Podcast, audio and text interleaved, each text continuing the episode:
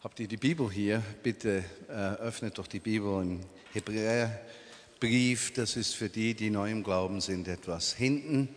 Hebräerbrief, Kapitel 3. Bis ihr den gefunden habt, möchte ich zwei, drei Worte zum Thema sagen, respektive zum Hebräerbrief. Der Hebräerbrief ist ein Brief, der geschrieben wurde von, streitet sich, wer der Autor ist, ist auch unwichtig, für messianische Juden oder für Juden, die berührt worden sind vom Messias, aber diese Berührung nicht richtig einordnen konnten.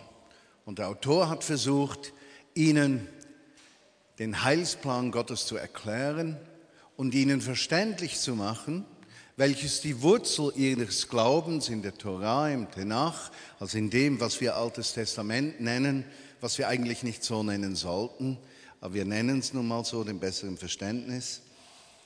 Und der Autor versuchte diesen Menschen verständlich zu erklären, was in ihnen geschehen war und eine Brücke zu bauen zwischen dem ersten Bund, der Geschichte des Volkes Israels und der Erlösung, die durch Jesus Christus gekommen ist. Jetzt in jedem Brief finden wir ganz spezifisch einzigartige Aussagen die man ruhig aus dem Zusammenhang des Briefes herausnehmen kann, weil sie alleinstehend riesige Bedeutung haben. Und einen solchen Zusammenhang schauen wir uns heute miteinander an. Im Moment erlebe ich Gottes Gegenwart in unglaublicher Art und Weise. Ich weiß, dass es einigen in der Vignette Bern langsam auf den Nerv geht, wenn ich von Berlin zurückkomme und Geschichten erzähle äh, die einen denken, es gibt doch auch keine Geschichten, die gibt es auch, aber es gibt eben auch viele gute Geschichten.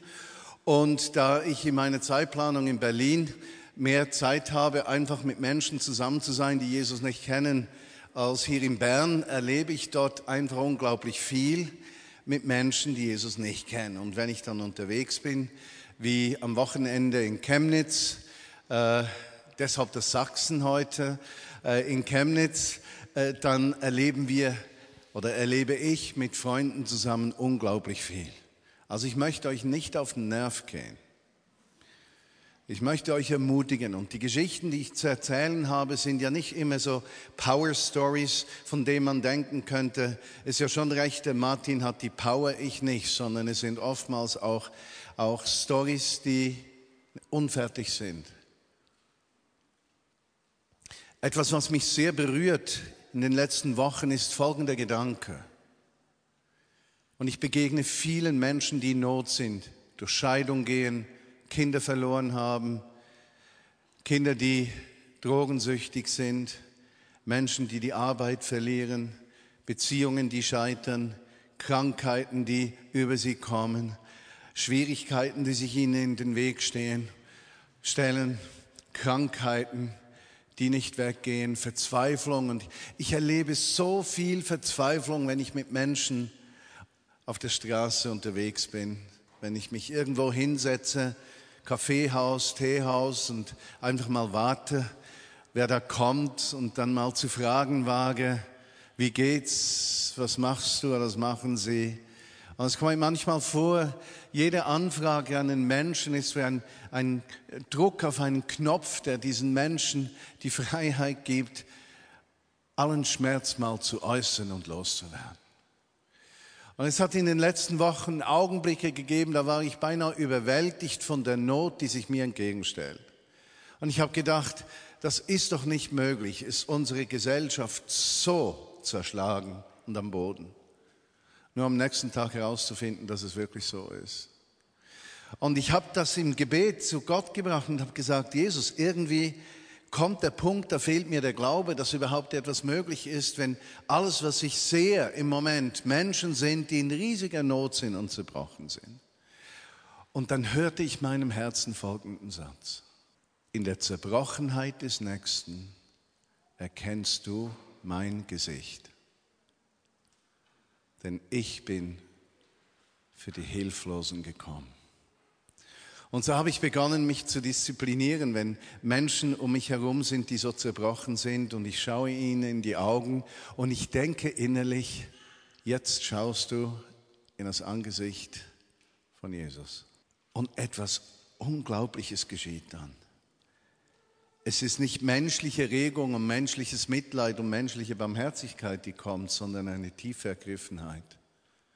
Jesus ist für diesen Menschen gekommen, für diesen Menschen gestorben, für diesen Menschen auferstanden, für diesen Menschen in den Himmel gefahren und für diesen Menschen wird er wiederkommen. Wie könnte ich diesen Menschen nicht lieben? Und so begegne ich Menschen und sehe Jesus in ihnen. Das setzt mich so frei. Der heutige Gottesdienst ist der neunte Gottesdienst innerhalb der letzten drei Tage. Äh, und ich habe so viel erlebt, dass ich beinahe nicht weiß, wo ich beginnen soll. Und es wird, werden sicherlich nur Bruchstücke sein. Am Samstag waren wir in Chemnitz auf der Straße. Chemnitz, äh, die drittgrößte Stadt in Sachsen, eigentlich eine sehr schöne Stadt, etwas vernachlässigt noch. Die Sachsen sind sehr treue Menschen, aufrichtige Menschen, ruhige Menschen, nicht sehr laut. Die Leipziger sind lauter als die Chemnitzer, habe ich herausgefunden. Äh, und wir haben uns zwei Tage Zeit genommen, einfach das Wort Gottes zu hören, füreinander zu beten, uns zu öffnen für Gottes Absichten. Und am, Sonntag haben, am Samstag haben wir eine Stunde, das war gestern, eine Stunde sind wir rausgegangen. 100 Menschen. Nach dieser Stunde kamen alle zurück und nach 45 Minuten mussten wir abbrechen von all den Stories, die wir gehört haben. Und da gab es Stories von, von, von einer jungen Frau, die auf jemanden zugegangen ist und gefragt hat, ob sie für diese Person beten könnte und was sie hätte. Und die hat das zugelassen, hat Schmerz gehabt. Schmerzen gingen weg oder etwas weg zu einer ganz besonderen Geschichte, die ich euch erzählen muss. Eine 19-jährige Frau ging in ein Altersheim und fragte, wen sie denn besuchen könnte, ob es eine einsame Frau gäbe in diesem Altersheim, die sich freuen würde über einen persönlichen Besuch. Sie wurde zu einer 90-jährigen oder so Frau geführt, die im Rollstuhl war, einsam, alleine, von niemandem besucht. Sie erzählte dann, all ihre Bekannten und Freunde seien bereits verstorben und sie hätte niemanden mehr. Es war eine Christin, sie hat erzählt, am Tag vorher hätte sie gebetet, Jesus tröste mich durch jemanden, der zu mir kommt. Und am Tag darauf kommt ein 19-jähriger Engel mit der Botschaft, dass Gott sich kümmert. Und als diese junge Frau das erzählte, merkte ich, was suchen wir? Die riesigen Wunder oder die Zuwendung zu Menschen in Not? Wir sind so fixiert. Wir denken, ein Heilungswunder ist mehr wert als der Besuch bei dieser Frau. Diese 19-Jährige hat Jesus in die Augen geschaut. Und Jesus war da im Altersheim, 90 Jahre alt, alleine, keine Beziehungen, Niemand war da und am Tag vorher, Herr, schicke doch jemanden. Und da fragen wir uns, können wir eine Ermutigung für Menschen sein? Wir fragen uns, müssen wir für Kranke beten können? Wir fragen uns, müssen wir Vollmacht haben? Müssen wir mit Autorität Dinge aussprechen können, die sich ändern? Oder braucht es einfach etwas? Die Bereitschaft zur Hinwendung. Samstagabend in Berlin Zwei junge Männer unterwegs treffen einen Mann, sprechen den an, kommen ins Gespräch, stellt sich heraus, er hat Schmerzen, sie beten für ihn, die Schmerzen gehen, weiß nicht, ob sie ganz weggingen oder sich äh, weniger stark waren. Der Herr bedankt sich, sie gehen weiter. Nach einigen Schritten empfinden sie innerlich, nein, der eine, da war noch was.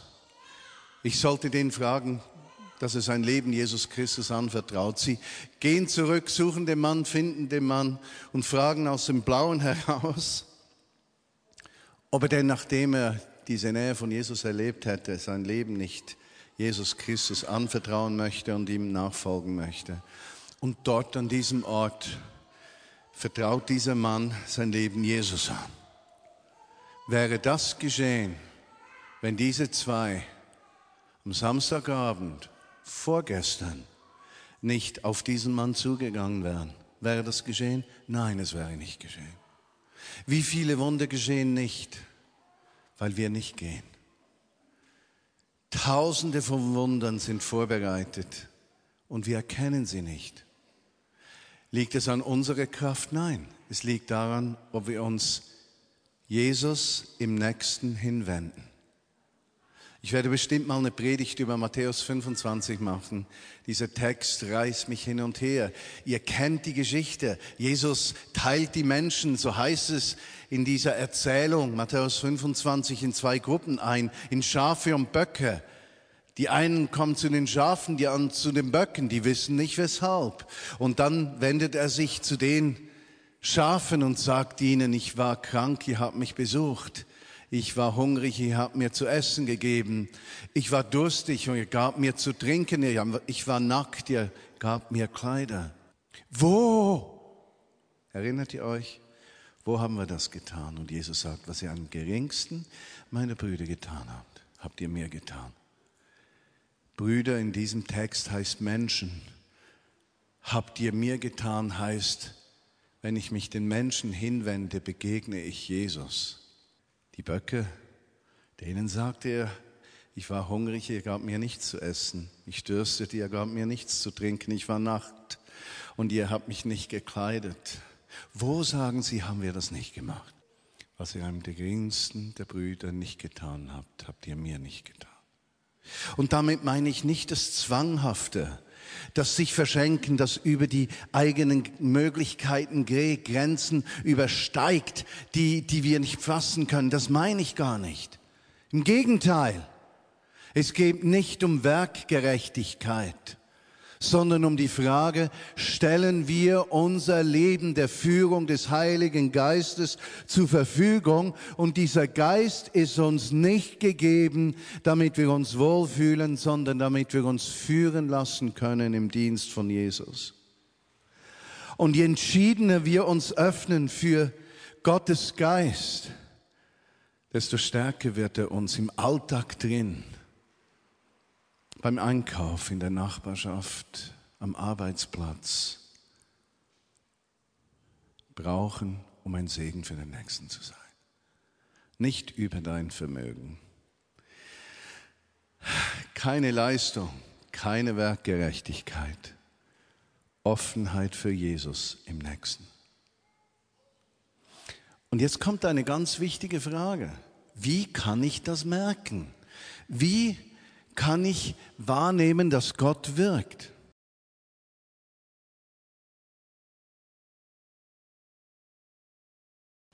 Wie wir es verstehen hier in der Vineyard Bern, und ich sage nicht, dass wir es richtig verstehen, ich sage, das ist unser Verständnis. Unser Verständnis ist, dass jeder Mensch, der Jesus Christus zugehörig ist, den Heiligen Geist empfangen hat. Und dieser Geist, der wohnt in unserem Innern und erinnert uns an die Absichten Jesu und erklärt uns das Wort Gottes. Er führt uns sozusagen. Es gibt nicht Menschen, die haben viel Heiligen Geist oder wenigen Heil, wenig Heiligen Geist. Es gibt Menschen, die lassen sich mehr führen und es gibt Menschen, die lassen sich weniger führen. Und das liegt nicht an der Menge Heiligen Geistes, die sie hätten, sondern an ihrer Bereitschaft, auf den Geist, der in ihnen wohnt, zu hören. Zu wirken, um Menschen zu erreichen und zu wirken, da braucht es nicht Begabung. Das haben wir gesehen im Korintherbrief, sondern die Wahrnehmung des Wirkens des Heiligen Geistes. Wir haben erkannt in vor einigen Wochen, als ich sprach, Gottes Reich ist wie eine Wolke über uns. Er sendet die ganze Zeit Botschaften. Unsere Herausforderung ist wie beim Radio, dass wir das Feintuning machen, einstellen, damit wir es hören. Und wir alle wissen, wie die alten Radios geklungen haben. Wenn man es nicht fein einstellte, dann rauschte es oder man verlor den Sender, musste nachstellen. Und genau so müssen wir immer wieder nachstellen. Und wer lange Zeit kein Radio gehört hat, vergisst die Nummer der Radiostation und muss wieder nachschauen, wo war der Sender schon wieder? Wo finde ich den? Und er beginnt wieder das Tuning und dann das Feintuning. Aber der Geist Gottes sendet die ganze Zeit. Und die Frage ist, öffnen wir uns und was hilft uns, uns zu öffnen? Und jetzt kommen wir zu diesem Power-Text. Ja? Hebräerbrief Kapitel 3, Vers 8. Und der Autor vergleicht hier Moses mit Jesus und sagt, wie Jesus Christus größer ist als Moses. Und dann kommt ein Einschub, Vers 8. So wie der Heilige Geist sagt, heute, wenn ihr seine Stimme hört, verhärtet eure Herzen nicht, so wie er es getan hat in der Rebellion während der Zeit der Prüfung in der Wüste. Mich prüften und versuchten. 40 Jahre lang sahen sie, was ich tat. Deshalb wurde ich böse mit ihnen und mit ihrer ganzen Generation. Und ich sagte, ihre Herzen treiben sie immer weg, als hätten sie meine Wege nie gekannt.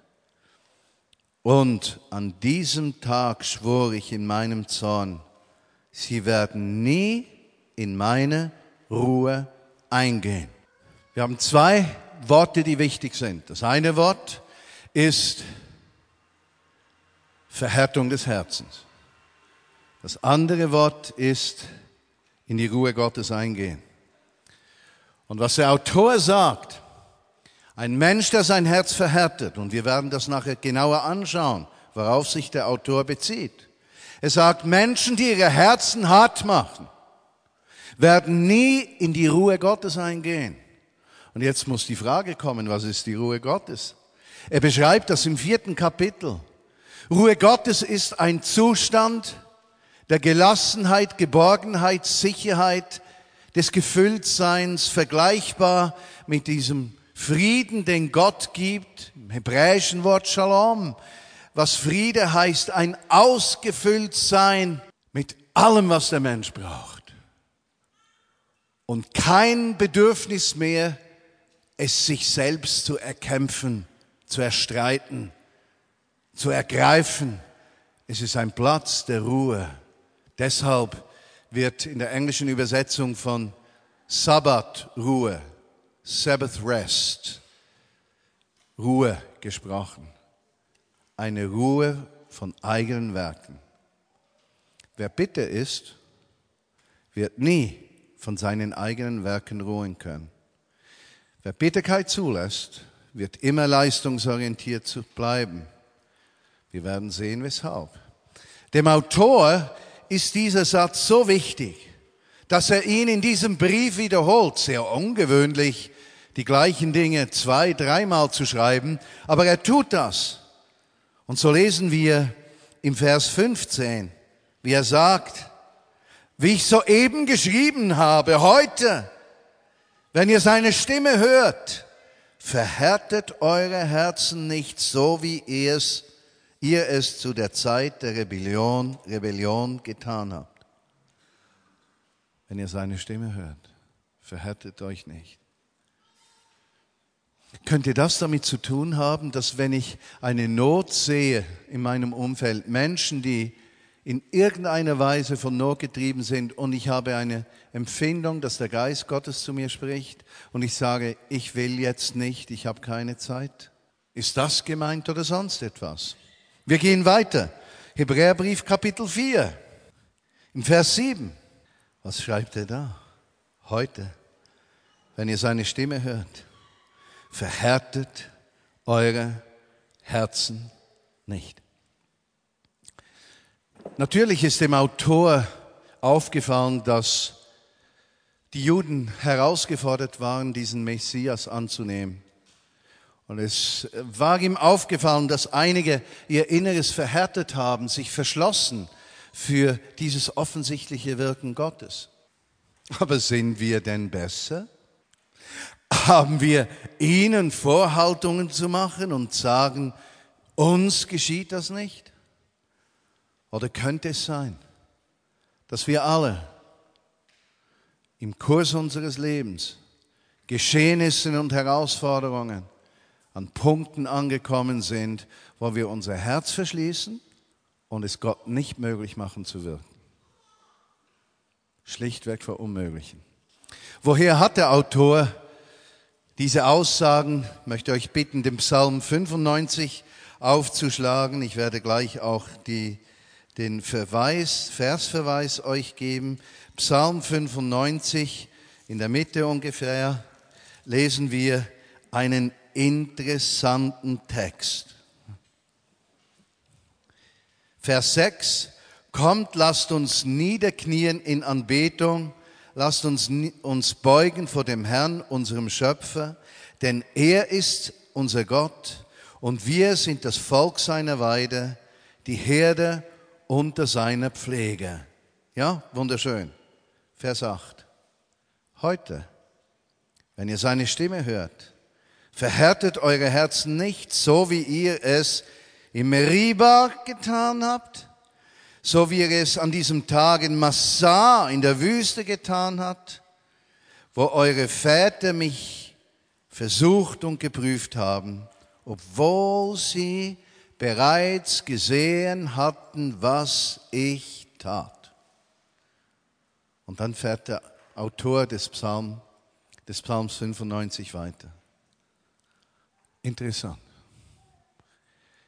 Wer Jesus anbetet, öffnet sich für die Dimension der Kraft seiner Gegenwart. Wer sich verhärtet, verschließt sich. Wer sich verhärtet, hat keine Chance, sozusagen das zu erkennen, was Gott getan hat. Und dieser Autor schreibt nicht Menschen, die Gott nie erlebt haben. Nein. Er schreibt Menschen, die Gott erlebt haben. Aber an irgendeinem Punkt ihres Lebens über irgendein Versagen von sich selbst, über ein Versagen eines anderen Menschen, über das Gefühl, Gott hätte sich nicht gekümmert, nicht hinweggekommen sind und stehen geblieben sind und sich verhärtet haben und ihren Herzenshärte Gottes Stimme nicht mehr hören. Woher hat der Psalmist diese Geschichte? Der hat sie nicht erfunden. Er nennt zwei Orte, Meriba und Massah. 2. Mose 17. Lasst uns doch diese Geschichte mal anschauen, auf die sich der Autor des Hebräerbriefes und auch der Psalmist beziehen. Es geht um die Geschichte, wo Moses am Ende mit seinem Schla äh, Stab an den Felsen schlägt und Wasser kommt heraus, im Auftrag von Jesus. Es gibt ja noch die zweite Geschichte, da sagte Gott zu ihm, er solle zum Felsen sprechen und er hat ihn geschlagen. Das war eine schlechte Entscheidung. Damit will uns die Bibel nicht sagen, dass Gott straft, sondern sie will uns sagen, dass Gehorsam wichtig ist. Alles eine Frage der Optik. Aber hier lesen wir etwas ganz Interessantes. Les mit mir. Und das ganze Gemeinschaft der Israeliten, sie gingen in die Wüste Sin, sie reisten von Ort zu Ort, wie der Herr es ihnen befahl. Sie campten in Rephidim, da war aber kein Wasser und die Menschen hatten Durst. Und so begannen sie mit Mose zu streiten und sagten, Mose, gib uns Wasser zu trinken. Moses erwiderte, weshalb streitet ihr euch mit mir? Weshalb beschwert ihr euch nicht bei Gott. Aber die Menschen waren durstig, Vers 3, denn es war Wasser da und sie murrten gegen Mose. Sie sagten, weshalb hast du uns aus Ägypten herausgebracht, damit wir, unsere Kinder und unsere Herden sterben vor Durst? Dann heißt es hier, schrie Moses zu Gott, was habe ich Gott mit diesem Volk zu tun? Die sind bald bereit, mich zu steinigen. Und der Herr antwortete Mose, geh vor das Volk hin, nimm einige der Ältesten mit, nimm den Stab mit, den du gebraucht hast, als du den Nil berührt hast. Ich werde dort vor dir stehen, vor dem Fels am Horeb. schlage den Felsen und Wasser wird aus dem Felsen kommen für diese Menschen. Der Fels, ein Bild auch für Jesus Christus, äh, natürlich ein Bild auch für die Versorgung, die wir erleben durch Jesus Christus, ist im Moment nicht wichtig in diesem Textzusammenhang für uns.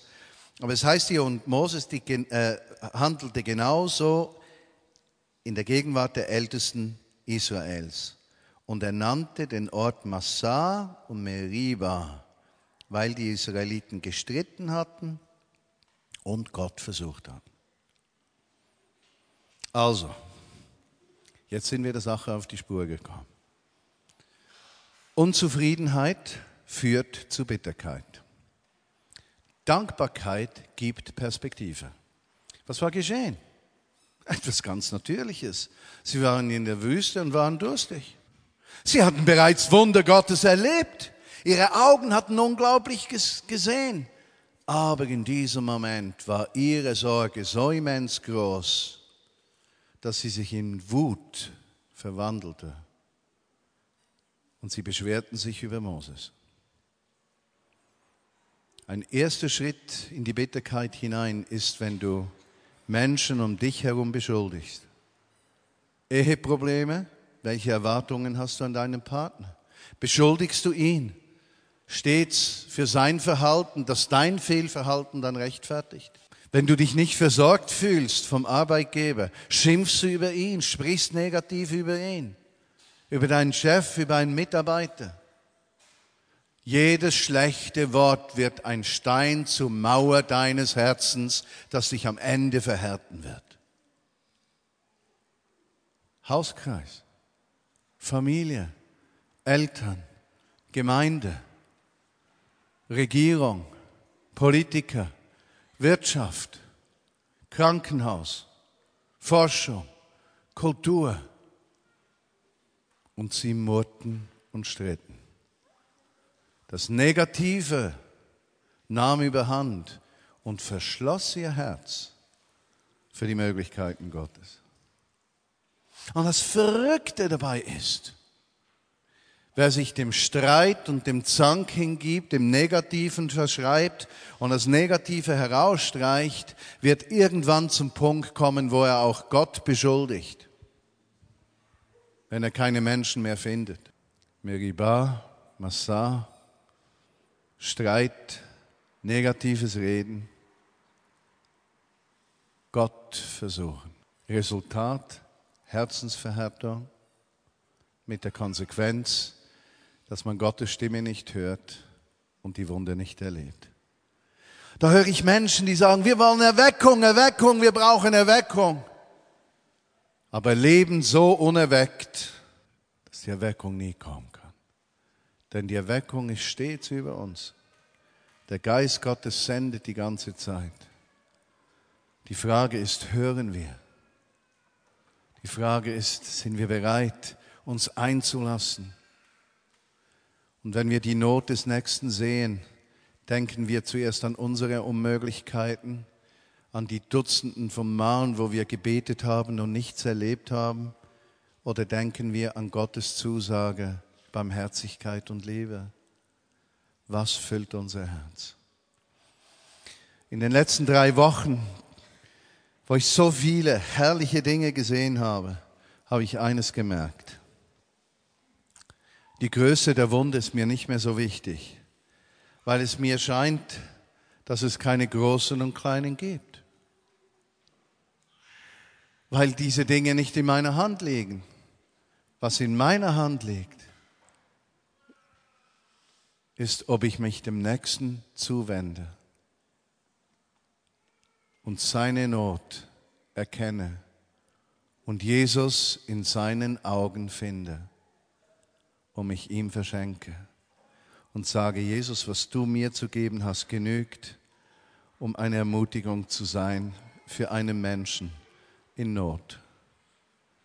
Gleich ob das in Chemnitz geschieht, in Berlin, in Bern oder anderswo. Es ist die Weichheit des Herzens. Einer meiner besten Freunde hat zu mir einmal gesagt, ich kenne wenige Männer, die so viele Fehler gemacht haben wie du. Und noch weniger Männer, die ein so weiches Herz haben wie du. Ich ringe um dieses weiche Herz. Es ist mein Lebenskampf, weich zu bleiben für Jesus, um mich nicht von Menschen abzuwenden, gleich ob sie mich enttäuscht oder ermutigen haben, sondern diese Haltung von Christus zu bewahren. Und wenn deine Frau dich herausgefordert und verletzt hat, die Wut sich zusammenkrampft in deinem Herzen, was wirst du tun? Wenn dein Mann dich nicht versteht, wirst du dein Herz verhärten oder ringst du um dieses weiche Herz, das der Zugang zum Leben ist? Jesus, ich danke dir, dass du durch die Predigt heute zu uns sprichst, nicht nur zu uns hier, sondern zu allen, die den Podcast hören. Herr, du hast mir das so bildlich vor Augen geführt, dass die Weichheit des Herzens der Zugang zum Himmelreich ist. Und dass diese Weichheit Tore im Himmel öffnen, die bedeuten, dass ich nicht in eigener Kraft wirken muss, sondern mich hineinbegeben kann in diesen Fluss der Liebe Gottes zum Nächsten, wo meine Schwäche zur größten Stärke wird. Jesus Christus geoffenbart in meiner Schwäche, damit der Nächste seine Größe sieht. Jesus, ich bitte dich, dass du uns berührst. Und zu einer Glaubensfamilie machst, die nicht das eigene zuerst sucht, sondern dass wir zu einer Armee werden von Wohltätern. Im Sinne des Evangeliums, Kanäle der Liebe Gottes, Tausende von Trägern dieser Offenheit für die Kraftwirkungen Gottes, ob sie leise kommen oder laut, wundersam oder so einfach wie bei dieser alten Frau im Altersheim, wo ein Besuch so wichtig war wie ein riesiges Heilungswunder. Jesus berühre uns und zeige uns die Not dieser Welt.